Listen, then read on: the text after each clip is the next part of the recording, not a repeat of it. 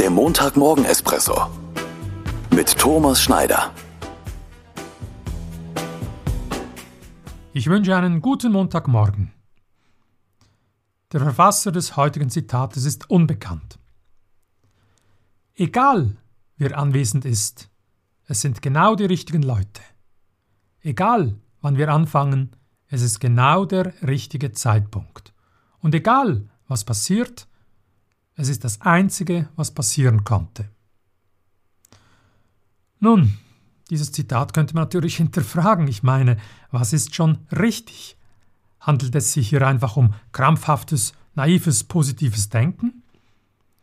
Für mich ist dieses Zitat ein schönes Gedankenexperiment.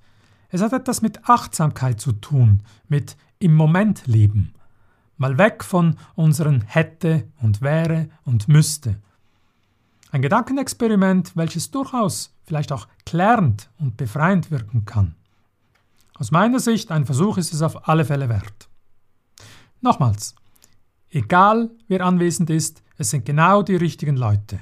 Egal wann wir anfangen, es ist genau der richtige Zeitpunkt.